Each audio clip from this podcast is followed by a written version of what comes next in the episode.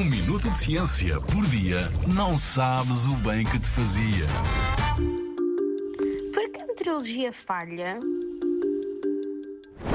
Quantas vezes ouvi a minha mãe dizer: Filha, leva o casaco para a escola porque estão a prever que a temperatura vai baixar.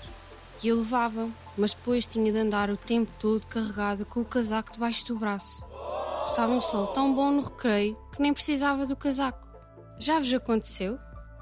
A previsão do tempo, ou chamada meteorologia, é a ciência que estuda a atmosfera, os fenómenos atmosféricos e o efeito que têm no nosso clima.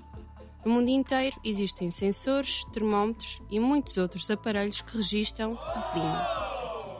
Os dados obtidos nessa altura são então reunidos para se fazerem modelos matemáticos. Depois, os meteorologistas estudam esses modelos e fazem previsões do tempo que fará nos dias seguintes.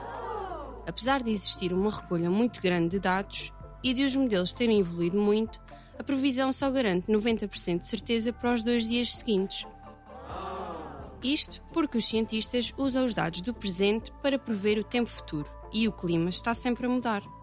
A partir daí, fica um pouco mais difícil de prever com precisão.